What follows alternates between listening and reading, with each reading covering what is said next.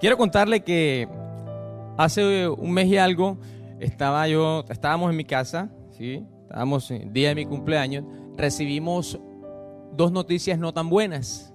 En ese momento, cuando recibimos la noticia no tan buena, mi esposa se preocupó y yo por dentro también como que, Señor, ¿qué está pasando? Una de esas noticias, pues, logramos, como dicen por ahí uno, arreglarla, poco a poco, que fuera enderezando Dios el camino.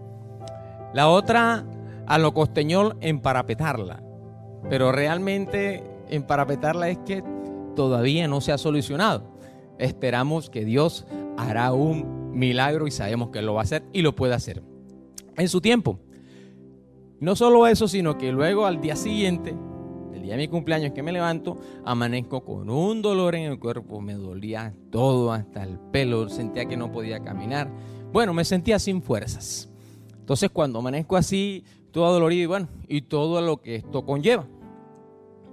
Por eso le cuento esto, porque en estos tiempos y durante mucho tiempo también en nuestras vidas, hay un rival que nos quiere irritar, que quiere hacernos sentir mal, que quiere hacernos ver que la situación o lo que hemos vivido, lo que estamos viviendo, no va a cambiar. Que quiere mostrarnos a nuestro alrededor, mira a los muertos, mira la situación económica, ese matrimonio va a fracasar, ese esposo no va a cambiar, esa esposa no va a cambiar, ese familiar no va a salir de la clínica. Mira también lo que puede suceder, ese hijo, esa hija tampoco va a cambiar. Y yo quisiera invitarle a que usted en este preciso momento empezara a pensar cuál es ese rival o ese rival, de qué forma está queriendo irritar su vida o traer tristeza. Quiero hablar un poco sobre la palabra de Dios en el libro de Primera de Samuel. En Primera de Samuel, capítulo 1 prácticamente, nos vamos a centrar parte de la enseñanza de hoy. Primera de Samuel habla sobre el Cana y sus dos esposas. Y quiero ponerlo en contexto porque en la época del Cana era el tiempo del libro de los jueces. Y en el capítulo 21 del verso 25 de jueces, el último versículo dice que en ese tiempo cada quien hacía lo que bien le parecía. Entonces miremos que él tenía dos esposas. Eso es lo que a él le parecía bien. ¿sí? Realmente podemos ver que esas dos esposas, él amaba más a Ana, porque decía que cada año ellos subían así lo que él la casa de Dios y allá adoraban a Dios. Pero él guardaba la mejor porción para Ana. Sin embargo, Penina era la que le había podido dar a hijos. Realmente en ese tiempo, cuando una mujer no tenía hijos, era como sentir o significaba que no agradaba a Dios. La mujer se sentía despreciada incluso por la misma sociedad cuando no podía darle hijos a su esposo. Y en ese entonces también era la importancia de que el, hombre, el sacerdote de la casa, quería tener hijos, quería tener una descendencia. Por lo tanto, no solo queda ahí, sino que a pesar de que ella se sentía despreciada, se sentía señalada, se sentía que Dios no había hecho un milagro, Penina, que era la otra esposa del Cana, se encargaba de irritarla, de molestarla, de criticarla y de decirle muchísimas cosas que la irritaban y la entristecían, y no solamente eso, sino que también la enojaban. Vamos a ver en 1 Samuel capítulo 1, versos 6 y 7, se lo voy a leer, y dice, y su rival la irritaba, enojándola y entristeciéndola, porque Jehová no le había concedido tener un hijo. Así hacía cada año. Cuando subía a la casa de Jehová, la irritaba así, por lo cual Ana lloraba y no comía. Ahora, ¿qué podemos ver nosotros? ¿Qué actitudes producía en la vida de Ana? Irritabilidad. Tal vez por momentos Ana reaccionaba de una forma, digamos, negativa, ya que su rival le gritaba, la, señalaba, le hacía, le dañaba el día. Y no solo le dañaba el día, sino que también hacía que no disfrutara de lo que ella tenía. Otra reacción que podría producir a Penina en Ana era el enojo. ¿Qué pasa? Que el enojo hace que reaccionamos de una forma inapropiada. Proverbios 14, 17 dice que el que se enoja fácilmente hará locuras. Entonces tenemos que cuidar también de no, de no enojarnos fácilmente. Hay gente que por una, un enojo tan grande, una locura de enojo, pues ha tenido que ir a una cárcel, ha tenido que pagar grandes o graves consecuencias. Y también evaluemos lo que puede producir el enojo en nuestra vida. Aumenta el pulso cardíaco, lo que genera taquicardia. Por eso que a veces le dicen a no te enojes, cálmate, cálmate, te va a dar algo, un soponcio o algo. Pero también el enojo puede producir un desequilibrio del sistema inmunológico. Entonces tenemos que cuidar mucho el enojo. Y la palabra de Dios también es muy clara en Efesios 4, ¿sí? Versículo 31 y 32 donde dice, quítese de vosotros toda amargura, enojo, ira, gritería y maledicencia, y toda malicia. Antes sed benignos unos con otros, misericordiosos, perdonándoos unos a otros, como Dios también os perdonó en Cristo.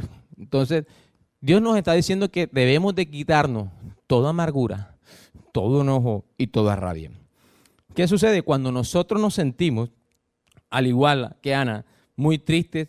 Aquellas cosas que no han sucedido en nuestra vida, incluso de pronto en la vida de otras personas sí, e incluso podemos sentir en algún momento hasta envidia. Pero en este momento vamos a referirnos a la tristeza.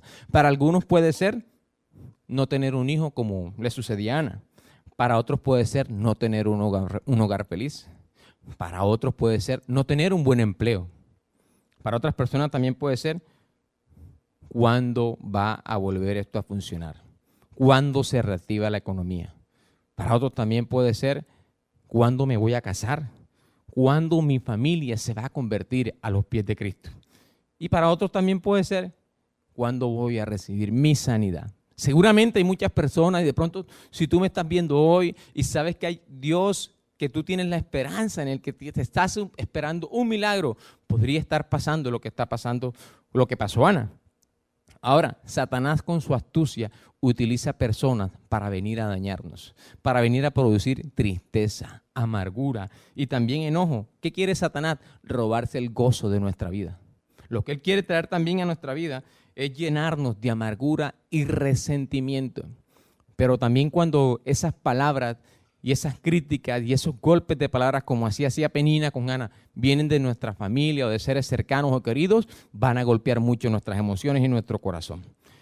Algo importante también, a veces podemos tomar decisiones equivocadas, como seguramente en algún momento las pudo tomar Ana, al dejarnos llevar también por la tristeza. Pero preguntémonos en esta noche, ¿qué beneficio me traen las actitudes que estoy tomando como la amargura, como la tristeza, como el enojo. ¿Será que yo con esa actitud voy a lograr resolver algo? ¿Será que voy a lograr que las, voy a lograr que las cosas cambien? Entonces, eso es lo que no podemos permitir porque la amargura hace que seamos personas o hace que las personas nos vivamos quejando y criticando. Ahora, ¿cuál debe ser nuestra actitud cuando el milagro aún no ha llegado? Número uno, tener un compromiso te lleva a una decisión. A través de la oración, Ana hizo un compromiso con Dios. Ana tomó decisiones radicales. Y podemos ver también que Ana también, ¿qué hizo Ana? No fue donde más nadie a exponer su queja. Ella buscó la presencia del Señor. Ana no fue a quejarse, no fue a murmurar. Porque recuerde que el fruto de la murmuración es el chisme, es un pecado también. Ella fue donde Jehová expuso su caso. Ella fue donde Jehová Rasbá, el sanador de sanador, el Dios que sana todo, el Dios que podía quitarle su esterilidad y hacerla fértil. Y en el caso de Ana, Ana sabía que Jehová era el experto de fertilidad para sanarla. Incluso nosotros podemos pedirle muchísimas cosas a Dios. Aún las cosas que no existan, se las podemos pedir porque Dios es capaz de hacerlo y crearlo todo nuevo. Amén. Primera Samuel capítulo 1, versos 9 y 11 dice, y se levantó Ana después, de, después que hubo comido y bebió en Silo. Y mientras el sacerdote Elías estaba sentado en una silla junto al pilar del templo de Jehová, ella con amargura de alma oró a Jehová y lloró abundantemente. E hizo voto, diciendo, Jehová de los ejércitos, si te dignares a mirar la aflicción de tu sierva y te acordares de mí, y no te olvidares de tu sierva, sino que dieres a tu sierva un hijo varón, yo lo dedicaré a Jehová todos los días de su vida y no pasará navaja sobre su cabeza. Entonces miren cómo ella hace un compromiso con Dios. Tres cosas decidió Ana también en esa oración. Uno, no dejarse afectar por las palabras de Penina. ¿Qué pasa? Que muchas veces hoy en día te están diciendo al, que está, al que no tiene novio, ay, ¿y cuándo vas a tener novio o novia? Al que está de novio, ajá, ¿y cuándo te vas a casar? Al que ya se casó, ah, y bueno, ¿y cuándo vas a tener un hijo? Y cuando ya tienes un hijo, ah, bueno, ¿y cuándo vas a traer el otro? siempre te están diciendo, siempre te están diciendo, porque vivimos en un mundo que quiere, quiere como idealizar las cosas.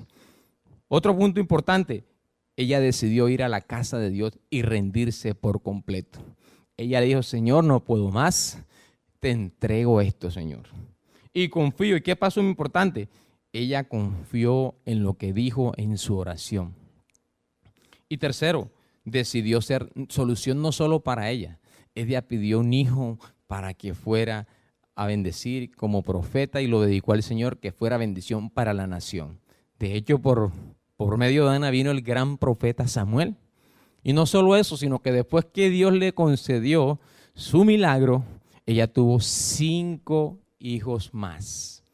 Miren qué bendición tuvo ella con, con el Señor. Segundo punto, pide con fe. Primera de Samuel, capítulo 1 también, versos 17 y 18 dice, Elí respondió y dijo, ve en paz y el Dios de Israel te otorgue la petición que le has hecho. Y ella dijo, halle tu sierva gracia delante de tus ojos. Y se fue la mujer por su camino y comió y no estuvo más triste. Ana representa una generación de las personas que saben dónde se ganan las grandes victorias. Ana representa una generación de las que saben dónde se ganan las grandes batallas. Josué, por ejemplo, cuando oró, Josué oró con fe, Josué le dijo al sol, sol detente en Gabaón. Josué desafió las leyes naturales, pero porque él sabía que quien manda en este universo es Dios. Y por eso nosotros tenemos que pedir con fe. La fe no solo es creer, la fe es tener la certeza, la fe es tener la confianza, la fe es tener la seguridad de que aunque no lo vea, lo voy a recibir, como dice Hebreos 11.1. Mi primera de Juan 5, capítulo, 5, verso 14 y 15 dice, y esta es la confianza que tenemos en Él, que si pedimos alguna cosa conforme a su voluntad, Él nos oye. Y si sabemos que Él nos oye, en cualquier cosa que pidamos, sabemos que tenemos las peticiones que le hayamos hecho. Cuando oramos, también tenemos que reconocer y rendirnos tenemos que tener mucho cuidado de cualquier altivez u orgullo en nuestro corazón. Nosotros tenemos que rendir todo lo que somos, reconocer nuestra debilidad, nuestra incapacidad, incluso nuestra fragilidad e insuficiencia, porque solo Dios es el que tiene el poder para darnos todo lo que necesitamos. Ahora, ¿Qué puede hacer? Definitivamente la oración tiene el poder para cambiar las cosas negativas en algo positivo. La oración tiene el poder para, para cambiar la enfermedad por sanidad. La, oración tiene el poder para cambiar la tristeza, en convertirla en gozo. La oración tiene el poder para llevarse la pobreza y traer la prosperidad del Señor. Y no solamente la prosperidad, sino que el crecimiento. Y algo que también quiero que sepan, ¿quién puede, por, ¿quién puede hacer? Decirle a 10 hombres, leprosos que vayan en el camino, vayan por el camino y sean sanos. Jesús. ¿Quién puede hacer que le aparezca una moneda en la boca de un pez? Jesús. ¿Quién puede coger a un ciego y echarle, lavarle sus, ojos, echarle saliva o algo y decirle, sé sano? ¿Quién puede echarle a un sordo mudo eh, eh, barro en los oídos, eh, barro o tocar sus, oídos o solamente con tocar su boca y decirle, sé sano? Jesús. Eso lo puede hacer Jesús. Pero a pesar de todo, Ana decidió poner su aflicción en las manos de Dios. Ella decidió poner su confianza en el lugar adecuado y en la persona adecuada que es el Señor. Ella decidió derramar su alma en el clamor de Dios. O sea, ella tomó una decisión. Y esa bendición, cuando tú tomas la decisión de buscar la presencia de Dios, de poner tu confianza en Él, esa decisión en tu vida va a traer bendición a tu vida y a todos nosotros. Amén. Ana comió y no estuvo más triste. Ana pudo adorar a Dios sin quejarse. Y vamos viendo que nosotros, al igual que Ana, debemos decidir vencer la tristeza, vencer la amargura. Y debemos buscar a Dios y pelear las batallas y confiar que Él sigue al mando. Él sigue peleando por nosotros. Él no te ha dejado solo. Él no te ha dejado sola. Él no ha dejado tu hogar. Él no ha dejado tus hijos ni tus hijas solas. Él sigue al mando. Él sigue siendo Jehová de los ejércitos. Es interesante que aquí en Primera de Samuel es por primera vez cuando alguien menciona y dice, y cuando ahora dice, Jehová de los ejércitos, dijo Ana. Entonces es muy interesante eso y mire que también muchas veces Satanás va a usar también familias, personas cercanas para venir a atacarnos. Y al igual que Ana, decidamos hoy y siempre no estar más triste. Tenemos que tomar la decisión de no estar más triste. Ana dejó sus actitudes de amargura y empezó a comer y a disfrutar de su vida. Número tres también que quiero compartirte hoy, tener gozo mientras llega el milagro. El gozo del Señor es nuestra fortaleza. Salmo 35 dice, porque un momento será su ira, pero su favor dura toda la vida por la noche, su favor dura toda, toda la vida. Por la noche durará el lloro y a la mañana vendrá la alegría. Me encanta porque la mañana es más larga que la noche. Me encanta porque Dios siempre dice que su favor durará toda la vida en el nombre de Jesús. Y también quiero decirte el punto cuatro, confía en la misericordia de Dios. Tenemos que confiar en la misericordia de Dios. Isaías capítulo 40, verso 1 dice, consuelen, consuelen a mi pueblo, dice su Dios hablen con cariño a Jerusalén y anúncienle que ya ha cumplido su tiempo de servicio, que ya ha pagado por su iniquidad, que ya ha recibido de la mano del Señor el doble por todos sus pecados. Sabes, a pesar de que tú y yo nos podamos haber equivocado, habramos, hemos poder cometido errores muchas veces y muchas veces Dios nos da el doble, nos bendice el doble.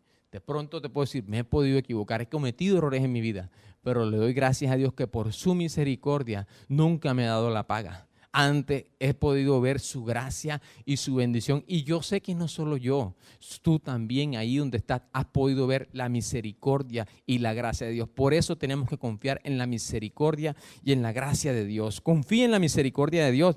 Me encanta también esa, esto, le voy a invitar, cuando usted tenga un tiempo, lea Isaías 40.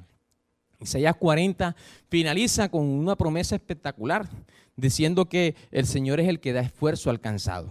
¿sí? En el versículo 29 dice, Él fortalece al cansado y acrecienta las fuerzas del débil.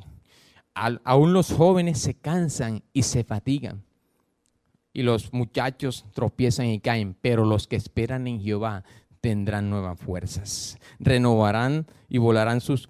Pero los que esperan en el Señor renovarán sus fuerzas, volarán como las águilas correrán y no se fatigarán, caminarán y no se cansarán. Y eso es lo que yo quiero invitarte hoy, que tú confíes en la misericordia del Señor. Pero además de eso, en todo ese capítulo de Isaías 40, en el versículo 26 eh, por allá le empieza a decir, el Señor le dice al, pueblo de Israel, porque el pueblo de Israel le había dicho, Señor, tu camino está escondido el de nosotros. Tú no nos ves, tú, nos tú no nos escuchas, Señor. El pueblo de Israel está diciendo que no se sentía escuchado por el Señor. Pero miren lo que dice el Señor tan lindo en el versículo 26. Dice, alcen los ojos y miren a los cielos. ¿Quién ha creado todo esto? El que ordena la multitud de estrellas, una por una, y llama a cada una por su nombre. Él es tan grande, su poder y tan poderosa su fuerza, que no, se, que no falta ninguna de ellas si Dios cuenta las estrellas, si Dios tiene el poder para controlar cada una de ellas, quiero decirte que Dios también sabe tu situación. Dios también sabe lo que tú estás pasando. Dios también sabe nuestras aflugias, nuestras angustias, lo que nosotros estamos pasando y sintiendo en nuestro corazón, usted en su casa, y tal vez lo que podamos estar viviendo, Dios lo conoce si Él llama a las estrellas. Y luego también dice para que los que se enaltecen no se enaltezcan más. Dice también en unos versículos antes, se lo estoy leyendo, empecé por Isaías del, del, 31 hacia atrás. Y miren unos versículos antes, por ahí por el 17, dice también que Él humilla al que las naciones son como nada delante de él, que nadie ni nada se puede comparar a la gran poder, al gran poder y a la gran majestad que tiene Dios. Y no solo eso también, sino que Dios ya vuelve al versículo 1 y 2 de Isaías 40. Después de que ya les ha dicho que se consuelen, que no se preocupen, que Él controla todo, dice, tranquilo, yo los voy a bendecir el doble. Ya no tienen que llorar, que llorar más. Entonces, miren qué lindo es el Señor y también quiero decirte, tu prueba no va a durar toda la vida. Si quieres que Dios te lleve por un camino también de bendición, tienes que preparar tu corazón, tienes que darle un lugar a Dios en tu corazón. Ajusta lo que tengas que ajustar, endereza lo que tengas que enderezar, corrige lo que tengas que corregir en tu vida y también perdona a quien tengas que perdonar. A veces Dios permite que nuestras vidas pasen por desiertos y que vivamos tantas situaciones difíciles en nuestras vidas, en tu vida, en mi vida, porque ahí es donde nos vamos a dar cuenta de que hay tanta necesidad necesitamos al Señor qué tanto nosotros necesitamos depender de Él. En estos días han pasado situaciones en las que uno de pronto tiene algo ya listo, necesita un trabajo que le haga a alguien y de pronto ya está la persona así y de pronto ya la persona no está. Entonces uno dice, pero ¿qué está pasando? Y es cuando uno dice, Señor, te entrego el control. Yo hago lo que me toca a mí humanamente. Pero yo quiero invitarte hoy a que, así como Ana decidió dejar la tristeza, dejar la amargura, ir a la presencia de Dios, tú lo puedas decidir en esta noche. Tú puedas decidir buscar la presencia de Dios. Tú puedas decirle, Señor, necesito tu ayuda. Pero recuerda, con fe. Pide con fe, con la confianza, con la seguridad, con la certeza, así como hizo Ana. Ana no estaba embarazada cuando ella después que lloró, pero ella después que oró se levantó tranquila, comió y la palabra de Dios dice que ella adoró. Ella adoró, dice en el versículo 19, dice, y levantándose de mañana, adoraron delante de Jehová y volvieron y fueron a su casa en Ramá. Y luego dice que y el Cana se llegó a, su, se llegó a Ana, su mujer, y Jehová se acordó de ella. Entonces Dios, quiero decirte que cuando tú tomas la decisión, cuando tú te desprendes de toda esa amargura y esa rabia, de todo ese enojo, de toda esa tristeza, recuerda que eso no va a hacer que las cosas mejoren. Al contrario, pero si tú te desprendes de eso, eso y tomas la decisión, esa decisión va a traer bendición a tu vida. Y quiero invitarlo a orar. Quiero invitarlo que ahí donde usted está en su casa, nos pongamos de acuerdo en este momento para ir a la presencia de Dios. Pero yo quiero que tú coloques tu mejor actitud. Como si hoy en tu casa, ahí donde tú estás, tú le hubieras abierto la puerta a alguien importante en tu vida. Como si ahí donde tú estás en tu cuarto, tú hubieras dicho bienvenido. Y recuerda que le estás diciendo bienvenido al Espíritu Santo. Le estás diciendo bienvenido al Padre, al dueño de todo el universo. Y le estás diciendo bienvenido a Jesús. Entra y siéntate aquí conmigo. Porque hoy necesito ir a tu presencia. Hoy necesito entregarte todo lo que soy. Hoy necesito levantar un aleluya aún delante de Penina. Hoy necesito decirle al enemigo que quiere hablarnos y hacernos sentir mal, poca cosa, hacernos ver que las cosas no van a mejorar y que ese milagro no va a llegar nunca. Hoy, en el nombre de Jesús, decidimos tomar la fe, la confianza y la tranquilidad de que ese milagro sí va a llegar en el nombre de Jesús. Y por eso reconocemos, Señor, que necesitamos más de ti cada día. Necesitamos tu presencia, Padre. Y hoy nos acercamos creyendo que hay un rey de reyes y un señor de señores. Y por eso, como decía Señor, Isaías 40, 26, que si tú llamas las estrellas, tú tienes cuidado de cada una y no falta ninguna. ¿Cuánto más nos cuidas a nosotros y estás pendiente, Señor? Hoy queremos venir a tu presencia, así como Ana fue a Silo y se rindió y dejó y tomó la decisión de dejar toda tristeza, de dejar la amargura, la irritabilidad y el enojo.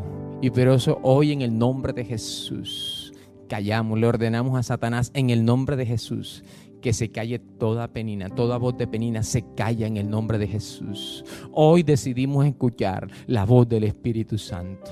Hoy en el nombre de Jesús renunciamos al enojo en el nombre de Jesús. En el nombre de Jesús renunciamos a toda tristeza y a toda ira. Hoy en el nombre de Jesús yo creo que hay ángeles que están cambiando tus ropas y tus vestiduras. Cuando tú te rindes a Él y te arrodillas, ¿sabes qué hace Él? Como oró Jehová de los ejércitos está contigo. Él y sus ejércitos de Jehová te están guardando. Y hoy creo por la fe en el nombre de Jesús, Señor, que tú en cada persona que está hoy rendido, estás cambiando las vestiduras. Hoy creo que tú estás quitando vestiduras de tristeza. Hoy creo que estás quitando vestiduras de enojo, de vestiduras, Señor, de irritabilidad. Hoy se están cambiando en el nombre de Jesús. Hoy, Señor, tú estás poniendo las vestiduras de la paz. Hoy el Señor te está vistiendo hoy con las vestiduras del gozo. El Señor te está vistiendo hoy con la vestidura de confía en mí, cree en mí, que yo no he perdido el control. Hoy el Señor está devolviendo una esperanza nueva, esperanza contra esperanza. Hoy el Señor quiere traer una fe que sobrepasa aún las dificultades. Hoy el Señor te dice que para Él no hay nada imposible que al que cree todo le es posible. Y por eso hoy levantamos un aleluya delante de tu presencia, Señor. Empezamos a levantar la adoración. Empezamos a rendir nuestro corazón y a decirte, levanto un aleluya.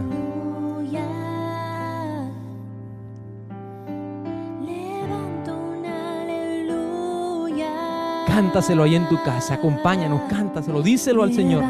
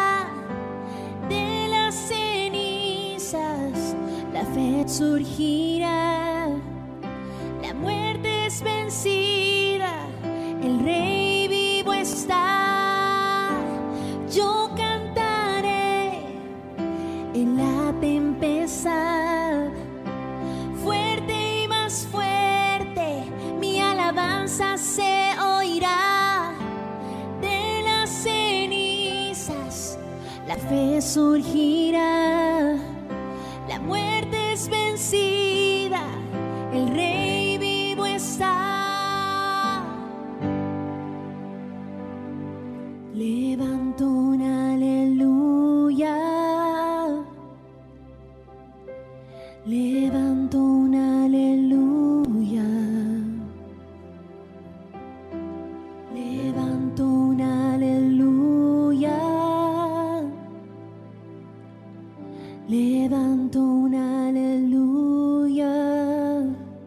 Gracias Dios porque tú das fuerza al cansado y acrecientas las fuerzas del débil.